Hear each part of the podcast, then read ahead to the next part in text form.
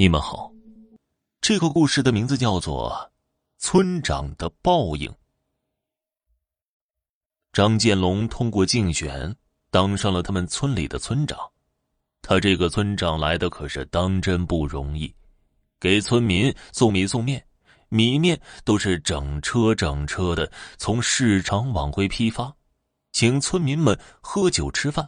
一开始是在村里吃。后来又雇了几辆大客车，一车一车的把村民往县城里面拉，去县城里吃喝，然后又挨家挨户拉选票，一张票两百块钱，这是村里的明码标价。张建龙也不想这么花钱呢，可是他不花，他的竞争对手就要花，而且村民们也会比较，谁给的钱多，谁请吃的菜好，谁请客喝的酒好。只不过张建龙的付出最后取得了回报，而他的那几个竞争对手的钱却打了水漂。张建龙上任之后的第一件事就是把自己在竞选时候花掉的钱全部都给捞回来。他们村子在村北边有一片草场，大概有三百亩。虽然心里清楚这片草场是不允许改成耕地的，但是。张建龙还是私下里把这片草场租给了一个合作社，而租金自然是揣进了自己的腰包。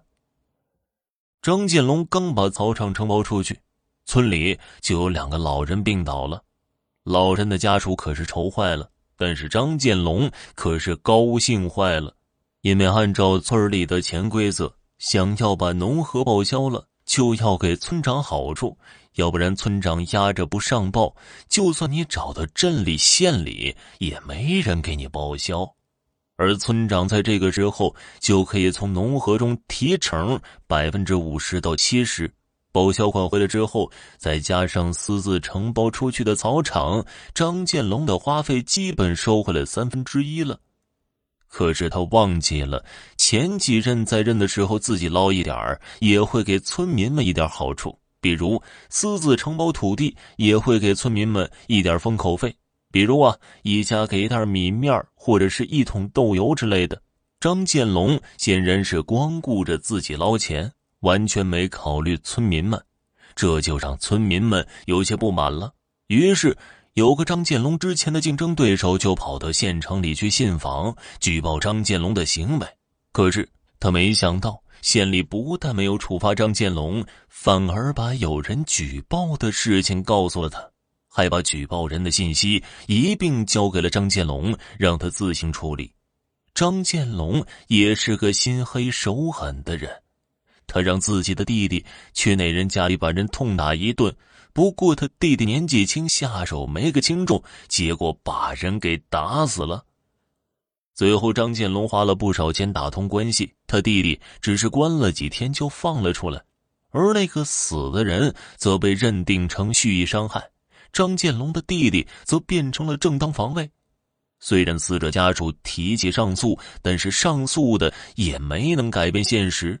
就在大家以为那个人算是白死了的时候，张建龙家里却发生了一些外人所不知的变化。在把弟弟接出来的这一天，兄弟俩去市里大饭店喝酒，就是给弟弟去去晦气。二人喝完酒便开车回他们村子，在路过一段小路的时候，张建龙突然一个急刹车，二人的脑门子直接撞在车上。张建龙甩了甩头，顾不得额头的疼痛，就问他弟弟：“老二啊，你刚才看见了吗？”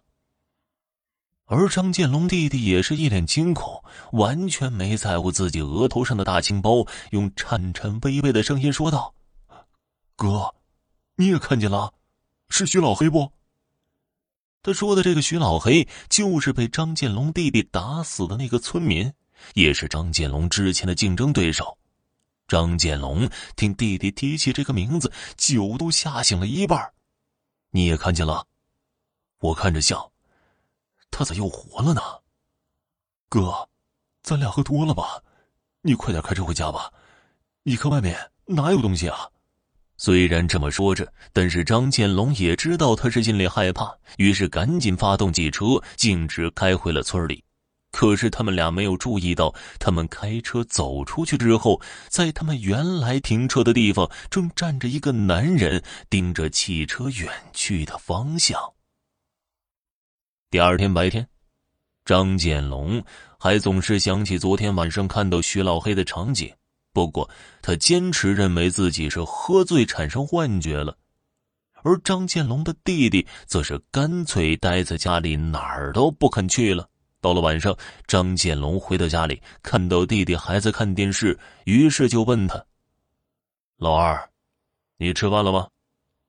大哥，徐老黑来找我来了，还让我给你带个好呢。张建龙弟弟傻愣愣的说道：“你他妈说啥呢？你是不是喝酒了？”张建龙见弟弟提起徐老黑，就气不打一处来。于是走到弟弟身边，想好好教训教训他。可是他走到弟弟身边后，却发现弟弟好像变了一个人似的，跟得了老年痴呆的父亲表情十分的像。老二，你咋的了？你看看我，你认识我不？张建龙一边用力的摇晃着弟弟的身体，一边大吼着问道：“大哥，徐老黑来找我来了。”还让我给你带个好的。张建龙弟弟根本就不正眼瞧他，只是机械的重复着这一句话。张建龙知道弟弟这是中邪了，也顾不得吃饭，抱起弟弟就往车里塞，想带着弟弟去医院看看。他弟弟也不反抗，就这么被张建龙塞进了车里。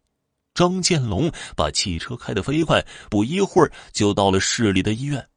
可是，在检查之后，医生说张建龙弟弟的身体没问题，还让他明天来看看精神科的医生。张建龙立刻就像霜打的茄子一样蔫了，他不知道弟弟在家里待了一天，怎么就变成这样了。不过，为了弟弟能恢复，张建龙还是选择把弟弟安置在了医院，他自己也没有回去。想等早上排个第一号，请精神科的医生给弟弟看看。好了，本集播讲完毕，感谢您的收听。想知道后面发生了什么，那就继续收听《村长的报应》下集。